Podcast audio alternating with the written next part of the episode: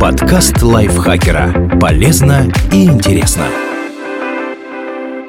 Всем привет! Вы слушаете подкаст лайфхакера. Короткие лекции о продуктивности, мотивации, отношениях, здоровье. В общем, обо всем, что делает вашу жизнь легче и проще. Меня зовут Дарья Бакина. Сегодня я расскажу вам, как не потерять рассудок на работе с высоким уровнем стресса.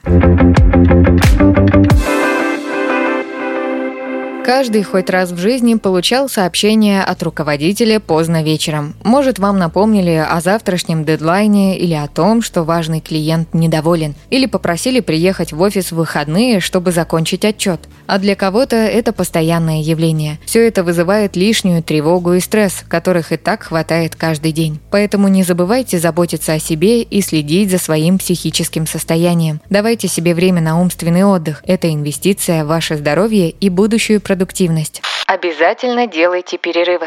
Многие привыкли считать, что упорная работа без перерывов – это показатель увлеченности и преданности своему делу, а значит, нужно обедать прямо за компьютером и часами не вставать с места. Это недальновидный подход. Возможно, какое-то время вы сможете делать больше, но долго в таком режиме точно не продержитесь. Все мы работаем эффективнее, когда регулярно отдыхаем. Так что делайте 15-минутные перерывы до и после обеда. Ешьте на общей кухне или в кафе, а если чувствуете, что больше ничего не соображаете, выйдите проветриться на улицу. Вы перезарядитесь и немного расслабитесь. После перерыва жизнь покажется лучше, а работа будет даваться легче. Регулярно занимайтесь спортом.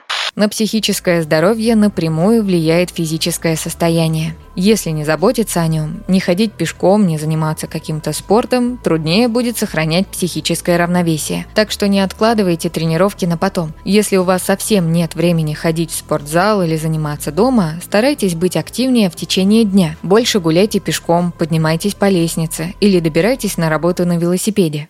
Берите день на психологическое восстановление, если чувствуете необходимость. Например, после завершения сложного проекта или особенно напряженного периода. За время отгула вы восстановите силы и напомните себе, что работа – это всего лишь один аспект жизни, а не вся жизнь. Мы не машины и не можем постоянно трудиться с идеальной эффективностью. Чтобы быть сосредоточенным и продуктивным, в течение дня нужны перерывы, а в течение года – отпуска и отгулы.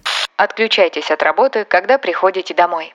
Особенно сложно отвлечься от мыслей о работе бывает руководителям. Кажется, что на такой должности вы обязаны отдавать все время проблемам сотрудников и воплощению своих идей. Но такая сосредоточенность со временем приводит к недовольству и подрывает счастье. Не проверяйте почту и не заглядывайте в рабочие чаты. Посвятите свободное время исключительно себе. Побудьте с близкими осознанно или займитесь тем, что доставляет вам удовольствие. Не стремитесь выполнить все задачи в одиночку. Обычно кажется, что мы упускаем шанс получить повышение, если отказываемся от какой-то задачи. Но взяв на себя слишком много обязанностей, вы сделаете только хуже. Вы не будете справляться, это приведет к стрессу и проблемам на работе. Не доводите себя до выгорания. Делегируйте какие-то обязанности, если чувствуете, что не справляетесь. Многим это дается с трудом. Кажется, что все нужно делать самостоятельно, иначе ты не профессионал. А если ты не пытаешься выйти за границы своих возможностей, значит, недостаточно стремишься к успеху. Но наступает момент, когда переработка перестает повышать продуктивность. В конце концов, чтобы эффективно работать, нужно быть здоровым, довольным и психически уравновешенным.